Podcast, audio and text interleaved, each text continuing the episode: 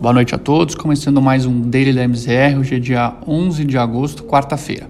As principais bolsas europeias registraram um dia de ganhos. O principal índice acionário do continente anotou alta de 0,42% aos 474,32 pontos e fechou a quarta-feira em novo recorde histórico. Apesar dos dados de inflação divulgados na Alemanha acima do esperado, o núcleo da inflação nos Estados Unidos, que tira a volatilidade de itens como alimentos e energia, reforçou os argumentos do Fed de que a inflação nos Estados Unidos é apenas transitória, dando um pouco mais de fôlego para a instituição americana iniciar o processo de retirada de estímulos. No noticiário corporativo, as ações do banco ABN registraram um avanço de quase 9% após resultados expressivos ao longo do segundo trimestre. Nos Estados Unidos, dados de inflação divulgados hoje deram maior conforto para os ativos de bolsa em Wall Street. O núcleo dos preços ao consumidor, medida mais acompanhada pelos membros do Fed, vieram abaixo do esperado, trazendo um pouco mais de alívio para o Banco Central norte-americano.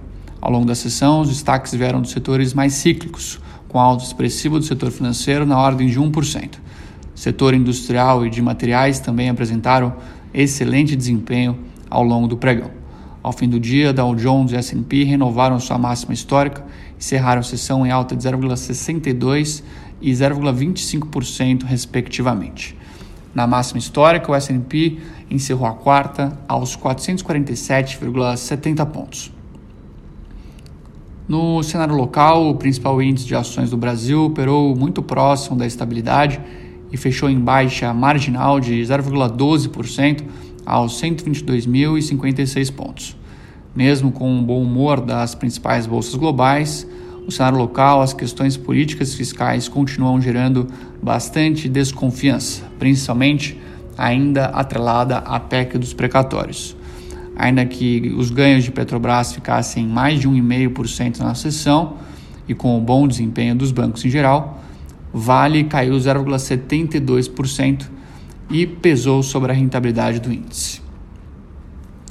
Com relação aos juros, ainda com mais cautela por parte dos investidores, as curvas de juros locais apresentaram leve alta em sua estrutura. Com as incertezas referentes à renovação dos programas sociais do governo e com as definições da PEC do precatório, o cenário de maior segurança prevaleceu nos negócios. O movimento foi aliviado por dados das vendas do comércio varejista divulgados abaixo do esperado assim como os dados mais a menos da inflação nos Estados Unidos. Mesmo que modesto, a alta dos contratos foi vista em todos os vértices da curva brasileira. Com relação ao câmbio, o real voltou a se descolar dos pares e apresentou desvalorização frente à moeda americana nesta quarta-feira. O mercado segue bastante atento ao desenrolar da reforma tributária, à perda de força política do executivo graças às narrativas do voto impresso no Congresso, além dos desafios com relação ao teto de gastos. No fim da sessão, o dólar apresentou alta de quase 0,5% frente à moeda brasileira, que encerrou cotada aos R$ 5,22.